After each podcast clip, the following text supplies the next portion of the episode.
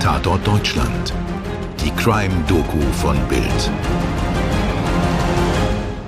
Hallo Leute, hier sind wieder Toni. Und Mirko. Und wir haben heute was Neues. Also keinen neuen aus der aktuellen Zeit stammenden Fall, sondern einen von 1924. Aber es gibt ein Motiv, das wir in allen Fällen bei Tatort Deutschland bisher noch nicht hatten. Mirko, was gab es da alles? Mord aus Habgier, Mord, um ein anderes Verbrechen zu vertuschen. Mord in einem politischen Machtkampf wie bei Cäsar oder Ramses und vielleicht bei Kaspar Hauser oder den Mord aus Rache wie in Überlingen. Ja, und Mord aus Sadismus und aus krankem Verlangen wie beim Vampir von Düsseldorf. Also wenn man das alles so aufzählt, was machen wir hier eigentlich beruflich, da darf man wirklich nicht zu lange drüber nachdenken. Alle Lockerheit jetzt mal beiseite. Beim Verbrechen von heute gab es nichts dergleichen.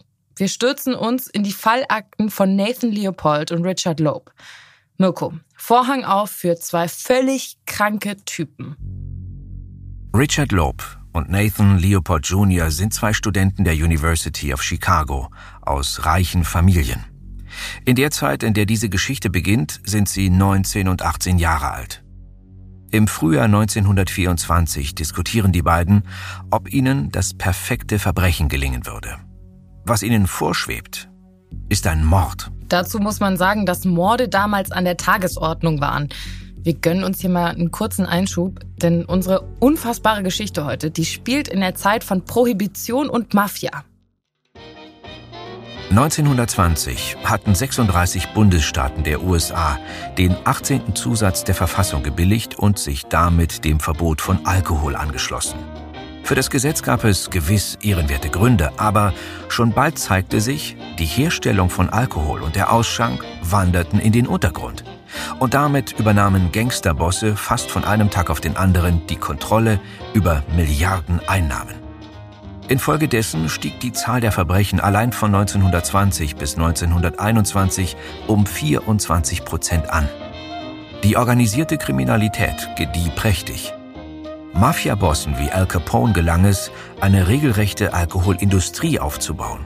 Und sie nutzten die Illegalität des Trinkens, indem sie völlig überhöhte Preise forderten. Wir befinden uns also in einer Zeit, in der die Polizei und ihre Mordermittler eigentlich genug zu tun haben denn man kennt es ja aus zahlreichen Filmen oder Büchern, die Reviere des organisierten Verbrechens waren blutig umstritten.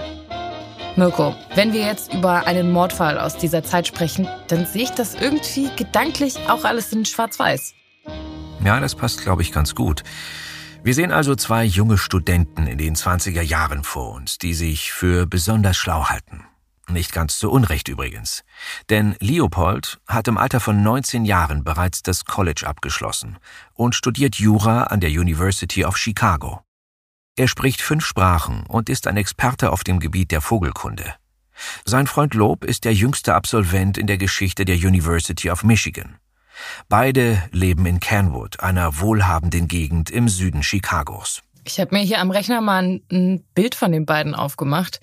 Also mhm wenn man sich die anguckt, das sind so richtig reiche, sorry, dass ich so ehrlich sage, aber Schnösel-Klugscheißer-Typen. Jetzt auch nicht unattraktiv, aber bestimmt ziemlich arrogant. So gegelte Haare, feine Anzüge, fester, ein bisschen selbstverliebter Blick. Wie sich zeigt, haben sich die beiden in ein gewagtes Gedankenbild hineingesteigert. Sie halten sich für sogenannte Übermenschen. Ja, das passt zum Schnöselbild ist aber ein durchaus ernst gemeintes Konstrukt des Philosophen Nietzsche. Aus dessen Sicht ist es die Aufgabe des Menschen, einen Typus hervorzubringen, der höher entwickelt ist als er selbst. Und zwar von Seiten der Intelligenz, der körperlichen Fitness und der Moral. Letztendlich sollen Übermenschen die Menschheit auf die nächsthöchste Stufe bringen. Mm, einerseits interessant, aber andererseits irgendwie auch krank. Und da hast du absolut recht. Denn die beiden steigern sich in den Gedanken hinein, einen perfekten, unentdeckten, straflosen Mord zu begehen. Ohne irgendein weiteres Motiv dabei. Schon bald haben sie das Grundgerüst eines Plans entwickelt. Darin enthalten eine Entführung, ein Mord, Säure, ein Ablagerort. Und sie suchen ein Opfer. Dass man sowas mal theoretisch durchdiskutiert. Das kann ich mir ja noch vorstellen und finde ich irgendwo auch noch okay. Vor allem mit dem Hintergedanken, dass die beiden Jura studieren. Also so ein Interesse ist da vielleicht einfach da für die juristische Lage. In jungen Jahren malt man sich dann auch vielleicht so irgendwie einen Bankraub oder irgendwie sowas aus. Kenne ich selbst. Aber wer macht sowas schon in echt? Am 21. Mai 1924 locken Leopold und Loeb dessen Cousin Bobby Franks in einen gemieteten Wagen. Sie töten ihn, verätzen die Leiche und stecken sie in ein Rohr. Versehentlich lassen sie eine Brille am Tatort zurück. Und sie schicken einen anonymen Brief mit einer Lösegeldforderung von 10.000 Dollar an die Eltern des Jungen. Das ist die Kurzfassung. Leopold und Loeb denken, die Leiche sei gut versteckt. Sie glauben auch, dass sie keine verräterischen Spuren zurückgelassen haben. Aber all das stimmt genauso wenig wie ihre Annahme, dass sie Übermenschen sind. Denn schon kurz darauf entdecken Eisenbahnarbeiter die Leiche. Am Fundort wird außerdem die Brille entdeckt. Und die soll sich noch als wichtig erweisen. Die Brille sieht gewöhnlich aus. Die Gläser sind rund eingefasst. Aber die Scharniere sind eine besondere Konstruktion, die so bisher erst dreimal in Chicago verkauft wurde. Das findet Staatsanwalt Robert Crow zusammen mit der Polizei heraus. Er führt jetzt die Ermittlungen. Es ist super spannend, die Berichte von damals zu lesen. Da löst sich auch nämlich auf, wem eigentlich diese Brillen so gehört haben, diese super besonderen Spezialanfertigungen. Eine der seltenen Brillen wurde an eine Frau verkauft eine weitere an einen Mann, der sich länger im Ausland aufgehalten hat und bei den Ermittlungen sozusagen ja dann auch raus ist. Und die dritte, die gehört Nathan Leopold. Und der wird zur Sache befragt, wobei er zunächst nicht dringend verdächtigt wird. Denn warum sollte ein Milliardärssohn läppische 10.000 Dollar erpressen wollen? Aber Robert Crow wird misstrauisch Leopold erzählt achselzuckend, er sei nun mal ein anerkannter Vogelkundler. Die Brille sei wohl bei einer Expedition aus der Jackentasche gefallen. In der Gegend, in der die Leiche gefunden wurde, sei er öfter, um Vögel zu beobachten. Außerdem habe er ein Alibi. Er und Lob seien in der Nacht zusammen unterwegs gewesen und in seinem roten Auto der Marke Willis Knight durch die Stadt gefahren. Sie hätten schließlich in einem Park etwas getrunken und Mädchen getroffen. Da diese aber keinen Sex wollten, seien sie schließlich nach Hause gefahren. Ich kann mir richtig gut vorstellen, wie Staatsanwalt Crow misstrauisch wird, als ihm dieser Schnöselbubi so aalglatt und arrogant seine Geschichten erzählt. Aber jetzt ist Schluss mit Gelaber. Abwechselnd und getrennt werden Leopold und Lob verhörtechnisch in die Mangel genommen, zum Teil 24 Stunden am Stück. Zwischendurch kommt der Chauffeur der Familie Leopold ins Präsidium. Er wurde von dessen Vater geschickt. Er will die Jungs entlasten. Sie hätten nicht in der Nähe des Fundorts der Leiche sein können, weil Nathans Auto in der Garage stand. Ja, hilft aber alles nix. Als erster gesteht Richard Loeb. Vernehmungsleiter Crow konfrontiert danach Nathan Leopold mit den Einzelheiten.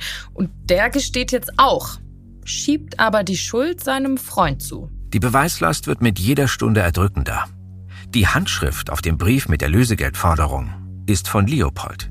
Der Brief ist mit seiner Schreibmaschine geschrieben. Und nach den Geständnissen hören die beiden Wichtigtuer gar nicht mehr auf zu reden.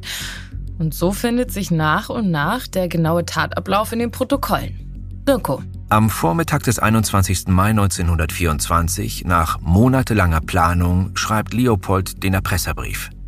Die beiden leihen unter falschen Namen ein graues Auto.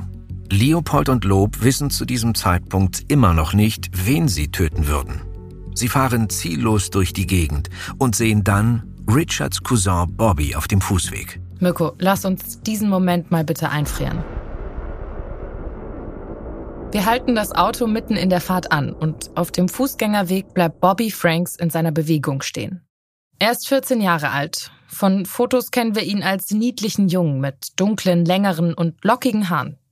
Er trägt lange Strümpfe und eine Knickerbockerhose, die damals so typisch war. Vielleicht hat er auch seine graue Wolljacke an. Er ahnt in diesem Moment überhaupt nichts Böses, pfeift vor sich hin oder hat gerade einen Stein zur Seite gekickt. Neben ihm halten sein Cousin Richard und dessen Kumpel Nathan in einem grauen Auto an. Perspektivwechsel auf die beiden. Nathan und Richard schauen sich an, entscheiden sich in diesem Moment völlig spontan, Das ist unser Opfer. Den bringen wir um. Jetzt lassen wir das Geschehen wieder laufen. Sobald sie Bobby ins Auto gelockt haben, geschieht der Mord. Richard, der auf der Rückbank sitzt, schlägt den Jungen mit einem Stemmeisen bewusstlos. Dann ersticken sie ihn mit einem Lappen, den sie dem Kind in den Mund stecken. Sie fahren zu den Feuchtwiesen nahe dem Lake Michigan und kaufen unterwegs Hotdogs und Bier. Wie eiskalt kann man bitte sein? Ich meine, das ist Familie und ein Kind und die beiden haben nichts Besseres zu tun, als noch schnell Hotdogs und Bier holen? Sie gießen Säure über sein Gesicht und schieben die Leiche in ein Abflussrohr, das in einem Graben unter den Bahngleisen herauslugt. In dem Gewühl geht Nathans Brille verloren. Aber das kümmert die jungen Männer in diesem Moment nicht. Ja, ein fataler Fehler. Nach den Geständnissen ist der Mitteilungsdrang der Mörder groß.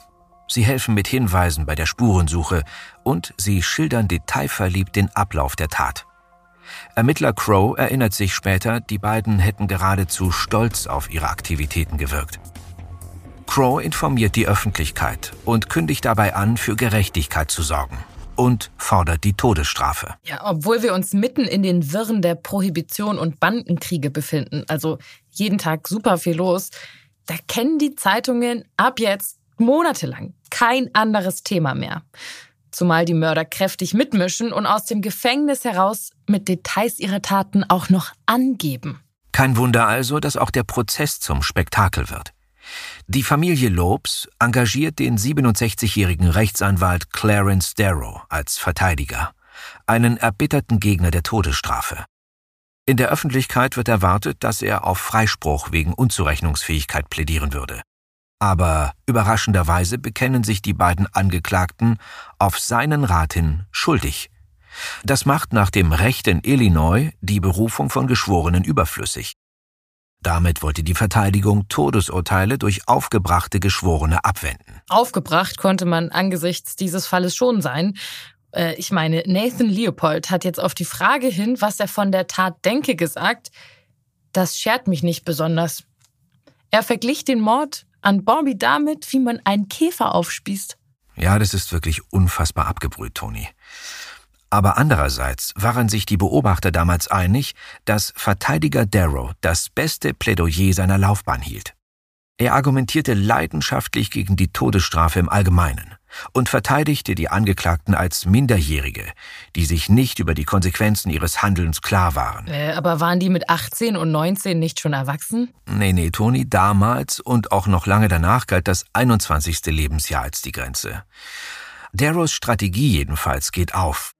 Der zuständige Richter verurteilte Leopold und Lob zu einer lebenslangen Freiheitsstrafe für den Mord und zu weiteren 99 Jahren Gefängnis für die Entführung. Bäm, ab in den Knast mit euch. Ja, erstmal landen beide im Joliet Correctional Center. Das ist ein großes Gefängnis im Südwesten von Chicago. Später werden sie nach Stateville verlegt, das nur eine Viertelstunde mit dem Auto entfernt. Und hier hat der Fall noch ein tödliches Nachspiel. 1936, zwölf Jahre nach dem Mord an Bobby Franks, wird Loeb im Alter von 30 Jahren von einem Zellengenossen namens James Day mit einem Rasiermesser getötet. Day kann später glaubhaft machen, dass Loeb versucht habe, ihn in den Waschräumen zu vergewaltigen und er folgliche Notwehr gehandelt habe. Nathan Leopold zieht diese Darstellung später in Zweifel und wird dabei unterstützt von einem katholischen Gefängnisseelsorger. Ihre These? In Wahrheit habe Day den getöteten Lob bedrängt und ihn im Handgemenge getötet. Was wurde aus Leopold? Der wurde 1958 auf Bewährung entlassen. Da hatte er 33 Jahre abgesessen. Im gleichen Jahr veröffentlichte er seine Memoiren unter dem Titel Life Plus 99 Years – also lebenslang plus 99 Jahre. Er zog nach Puerto Rico, um ungestört zu sein. Er heiratete eine verwitwete Floristin und starb schließlich 1971 mit 66 Jahren an einem Herzinfarkt. Das ist wirklich ein ganz, ganz schräger Fall. Ich finde es auch schwierig, ihn irgendwie in Worte zu fassen, mit welchem Gefühl man da jetzt so rausgeht. Ja, und er hat auch seine Spuren in der künstlerischen Welt hinterlassen. Denn die Geschichte von Leopold und Lob wurde mindestens dreimal verfilmt, unter anderem als Cocktail für eine Leiche von Alfred Hitchcock, und es gab Theaterstücke und Romane. Ja, und wenn man sich durch die Berichte kämpft, sind da auch zwei wirklich heikle Punkte gewesen an dem Fall. Können wir endlich los? Ja, Moment, ich muss mir gerade noch ein Ticket organisieren. Äh, welche S-Bahn nehmen wir nochmal? Du holst dir jetzt am besten mal das Deutschland-Ticket. Das geht ganz schnell. Und schon können wir mit allen Bussen und Regionalbahnen fahren, wann wir möchten. Und auch wohin wir wollen? Ja, wir steigen einfach ein und müssen uns mit dem Deutschland-Ticket um keine weiteren Tickets kümmern. Egal, ob du montags damit ins Büro fährst oder wir spontan nach Berlin wollen. Oder am Wochenende ins Grüne. Okay, das heißt, wenn ich mit den Jungs zum Auswärtsspiel will, steige ich einfach mit meinem Ticket in die Regionalbahn und den Bus und fahre zum Stadion. ja, ganz genau. Aber jetzt geht's erstmal zum Shoppen in die Stadt. Und? Wann möchtest du losfahren? Jetzt informieren unter bahn.de slash Deutschlandticket. Lob und Leopold kamen aus jüdischen Familien, auch wenn sie das Judentum nicht praktiziert haben. Es war also stets mit antisemitischen Vorurteilen oder Deutungen des Falls zu rechnen. Laut Zeitzeugen befürchtete man sowas zumindest in der jüdischen Gemeinde Chicagos. Und in der Recherche habe ich auch von Priestern gelesen, die eben diesen Fall für antisemitische Hetze benutzt haben. Deshalb betonten auch viele, dass das Opfer ebenfalls Jude gewesen sei, um sich, blöd gesagt, vor dieser Propaganda zu schützen. Und der zweite heikle Punkt? Mm, du wirst viele Stellen finden, wo es um das Verhältnis der beiden Mörder geht. Mindestens Loeb galt als schwul, die beiden mithin als Paar. Und das war in der damaligen Zeit für manche ja schon an sich etwas Verbrecherisches. Ja, das hat sich ja auch viele Jahrzehnte später noch nicht geändert. Ja, ein Fall, über den man wirklich noch lange sinnieren kann. Aber besonders schrecklich finde ich die Arroganz, mit der die beiden aufgetreten sind und mit der sie diese Tat geplant haben. Das finde ich irgendwie besonders widerwärtig. Denn beide sind ja offensichtlich zwei sehr privilegierte junge Männer, die ein Leben führen können, wie es sich viele zu dieser Zeit überhaupt nicht vorstellen können oder nicht leisten können. Und das führt bei beiden offenbar zur Vorstellung, dass sie ungestraft einem anderen Menschen das Leben nehmen könnten. Ich glaube, dass das genau der Knackpunkt ist, dass die beiden so privilegiert sind und eigentlich, die haben keine Sorgen. Andere träumen von, von ihrem Leben, von den Möglichkeiten, die sie haben. Und ich glaube, ihnen ist das auch gar nicht so bewusst, wie gut es ihnen geht, weil das für sie alles selbstverständlich ist. So, was, was haben die für Sorgen? Um was müssen sie sich kümmern? Um gar nichts. Und dann denken die sich, wir sind so geil. Wer soll uns überhaupt irgendwas anhaben können? Trotzdem wollen sie das natürlich versteckt machen, also wollen das ja nicht in aller Öffentlichkeit tun, aber sie gehen davon aus, dass sie aufgrund ihrer Situation, ihrer Lebenssituation, ihrer Intelligenz, ihrer finanziellen Möglichkeiten natürlich auch und der damit einhergehenden Arroganz einfach einen Mord begehen, ohne dass es jemand mitbekommt oder ohne dass sie dafür irgendwann zur Rechenschaft gezogen werden. Das ist ähm, schon wirklich sehr, sehr widerwärtig. Das Konstrukt des Übermenschen scheint ihnen ja wirklich sehr gut gefallen zu haben. Und auf mich wirkt das Ganze so. In ihrer ekelhaften Art und Weise wollten sie sich durch den Mord beweisen oder sozusagen bildlich gesagt das Zertifikat abholen, dass sie Übermenschen sind. Ja, ist, da hast du vollkommen recht. Das ist wirklich, das kommt dann durch die Arroganz. Ja, dadurch, dass beide sich als was Besonderes gesehen haben, ähm, heißt ja nicht, äh, oder das muss ja nicht heißen, dass die dann ähm, auch empathisch sein könnten. Also ihnen fehlt ja völlig diese, diese ja. ein völliges, die, die haben überhaupt keine Empathie. Zumindest nicht für, für Leute, die, die für ihr in ihren Augen irgendwie äh, nicht lebenswert sind. Dadurch, dass sie, wenn du dich zum Übermenschen machst, degradierst du ja automatisch die andere, die andere Klasse, die anderen Menschen, die ihm deiner Meinung nach nicht zu den Übermenschen gehören. Ähm, und sicherlich hätten sie das Bedürfnis gehabt, dass sie das irgendwann mal erzählen, um einfach sich natürlich den, den Ruhm dafür, den in Anführungszeichen Ruhm dafür abzuholen. Aber Gott sei Dank ist es nicht so weit gekommen. Und die Ansicht des Übermenschen ist dort Gott sei Dank äh, zu Staub zerfallen. Ja, und wie gefährlich dieses Konstrukt ist, das haben wir geschichtlich auch schon äh, mitbekommen. Auf jeden Fall, ja. Ähm, mhm. Ich bin sehr froh, dass die beiden so doof waren und die Brille da verloren haben, weil wer weiß, wenn die schon so früh so viel von sich halten und einen Mord als Bestätigung ihrer Intelligenz und ihrer ihre Übermenschlichkeit sehen, dann will ich nicht wissen, was die eventuell sonst noch alles ausgeheckt hätten. Bringt uns zur abschließenden Frage. Gibt es das perfekte Verbrechen? Hoffentlich nicht. Mirko, machen wir uns nicht weiter Gedanken um das perfekte Verbrechen. Das war, das war schon genug Mord und Totschlag für heute. Vielen Dank fürs Zuhören. Wir haben diesen Podcast vorbereitet mit einem Artikel der Universität von Missouri, der ZDF History Doku Das perfekte Verbrechen, einem Online-Beitrag des DLF und der Seite Criminal Minds. Redaktion und Skript Stefan Netzeband. Aufnahme und Schnitt Antonia Heyer. Postproduktion durch WakeWord München. Hoffentlich bis zum nächsten Mal, also morgen. Eure Toni. Und euer Mirko.